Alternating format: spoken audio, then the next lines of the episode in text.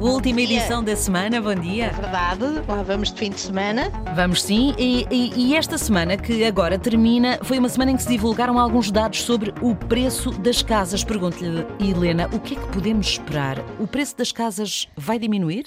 Pois era bom, mas uh, não é essa a, indicação, ou pelo menos a perspectiva que tem a, a, maior parte dos especialistas. O que está a acontecer é que o preço das casas está, está a aumentar menos.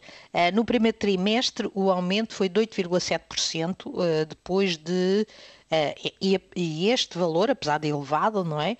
é o mais baixo desde o início de 2021. E, e, tinha já atingido um pico de 13% em meados do. aliás, no início de 2022. Portanto, aquilo que se começa a ver é um, taxas de crescimento mais baixas, uhum. mas não é uma diminuição.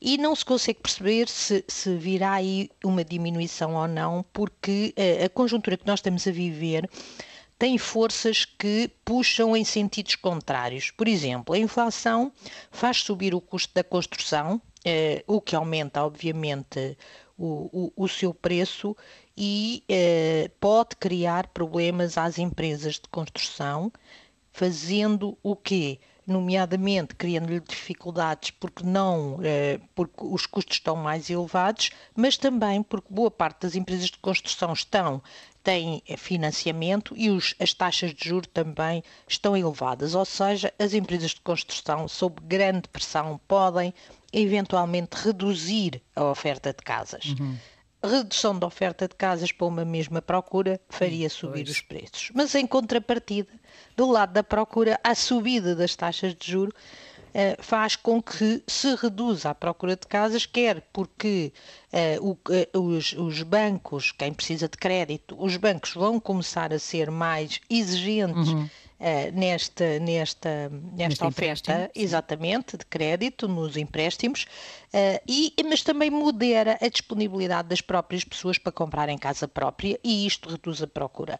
Ora, entre reduzir a oferta e reduzir a procura, o resultado final uh, no, no preço das casas é muito difícil de antecipar, porque se a procura se reduzir mais do que a oferta, aí sim os preços começam a, a, descer.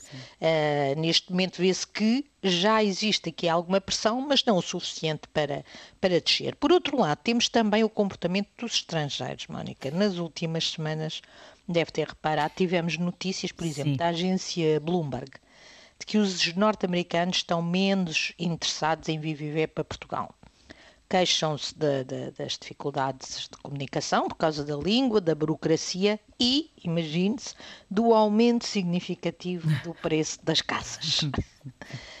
Também os nómadas digitais pois. se começam a queixar de Lisboa, principalmente, por ser uma cidade demasiado cara, uh, ainda também com uma classificação negativa na área da saúde, e uh, e, e isto pode ser encontrado no site Nomadlist, uhum. ou Nomadlist, não sei bem como é que se lê, uh, inclusivamente existem comentários recentes dizendo que a cidade se tornou muito cara e que os portugueses estão a ficar antipáticos Exatamente. com os turistas. Viu isso vi, também? Vi, vi, vi, sim. Praticando até preços mais elevados para os estrangeiros do que praticam para os portugueses. Eu vou confessar aqui uma coisa, já me aconteceu dizer que o preço para mim era mais baixo. Certo. O excesso, é o excesso de turismo uh, que está de facto a alterar o comportamento dos portugueses, nunca foram vistos assim e sempre foram vistos como um povo muito afável para os turistas, mas de facto, se nós andarmos por Lisboa, percebemos porque é que, uh, o que é que o excesso de turismo pode, pode fazer. E depois, uh, se este lado, estrangeiros, uh, nómadas digitais, reduzirem a procura, porque eles estão sempre disponíveis para pagar, pagar preços mais elevados, aqui nós também podemos esperar alguma pressão sobre os preços das casas, inclusivamente das rendas, pois elas também continuam a aumentar. Sem, um, sem uma tendência definida, andou à volta dos 9, 10%, no primeiro trimestre foi 9,4%, e e isto eh, nós uh, uh, não vemos aqui uma, vemos uma tendência de arrefecimento, mas não uma tendência de descida. Realmente, Mónica, ninguém quer arriscar. Os especialistas de mercado são unânimes em considerar que os preços vão subir menos, mas não que vai, vão descer.